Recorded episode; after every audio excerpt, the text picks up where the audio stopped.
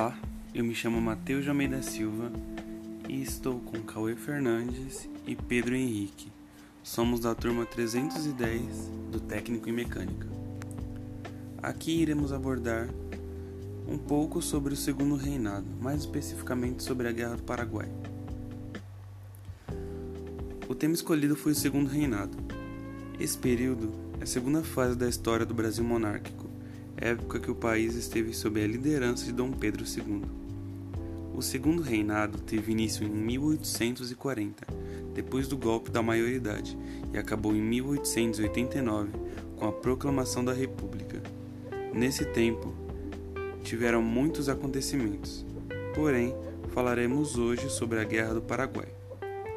A Guerra do Paraguai aconteceu de 1864 a 1870 e foi a mais sangrenta na história da América Latina.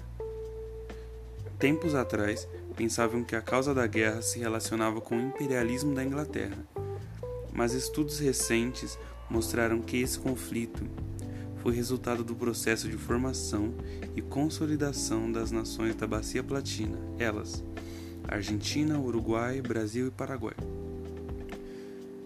Para o início da guerra, teve alguns estopins, como por exemplo o aprisionamento de uma embarcação brasileira, a Marquês de Olinda. Essa navegava pelo rio Paraguai em direção a Cuiabá. E também outro acontecimento foi a invasão do Mato Grosso, que hoje é o atual Mato Grosso do Sul. O ataque paraguaio ao Brasil foi uma represália à invasão do território uruguaio, conduzida pelo governo brasileiro em apoio aos colorados e contra os blancos.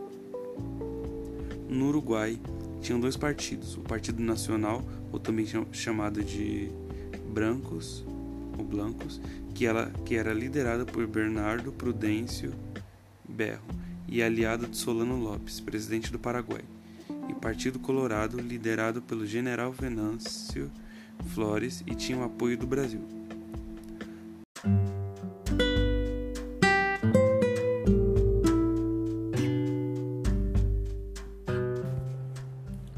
Paraguai, então, foi ocupar Mato Grosso e nisso enviou 7.700 soldados e teve vitória, pois as forças de defesa dessa região eram fracas. Mato Grosso então ficou sob posse paraguaia até 1868.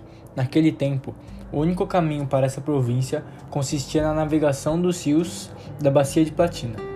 Solano Lopes, com muita determinação, enviou forças em direção ao Rio Grande do Sul e ao Uruguai, com o objetivo de ajudar os blancos na guerra contra o Brasil e os colorados. E no meio disso, solicitou passagem por Corrientes para Mitre, que era presidente argentino. Mas Mitre não aceitou essa solicitação, já que ele era aliado dos colorados na Guerra Civil Uruguaia. Como consequência, Lopes declarou guerra à Argentina e invadiu Corrientes. Nisso, seguiu a Tríplice Aliança, que era formada por Brasil, Argentina e com os colorados uruguaios para lutar contra os paraguaios. Essa formação aconteceu dia 1 de maio do ano de 1865.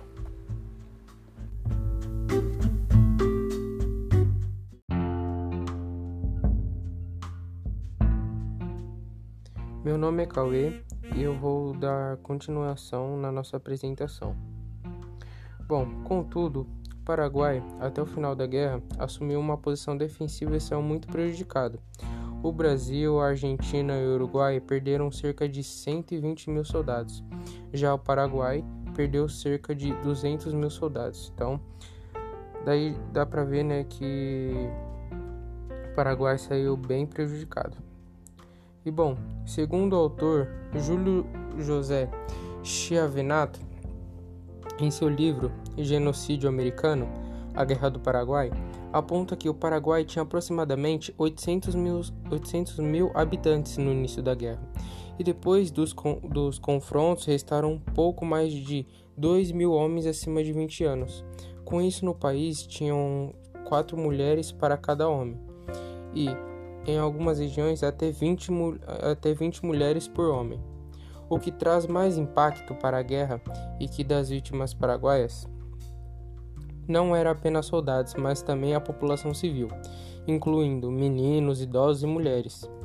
A historiadora né, alemã Barbara Postast disse a BBC News Mundo o serviço espanhol da BBC que meninos e jovens haviam atuado na guerra como, é, entre aspas, né, uma barreira humana para que o exército inimigo não avançasse. E, por causa dessa batalha, o Dia da Criança no Paraguai é, é celebrado no dia 16 de agosto. Bom, infelizmente foi muito triste né, o que aconteceu, principalmente pelas crianças e jovens que não tinham nenhuma responsabilidade pelo que estava acontecendo. E bom, esse foi o nosso trabalho, essa é a nossa apresentação. E, eu, e desde já eu quero agradecer pela atenção de todos e eu espero que todos tenham gostado. Muito obrigado.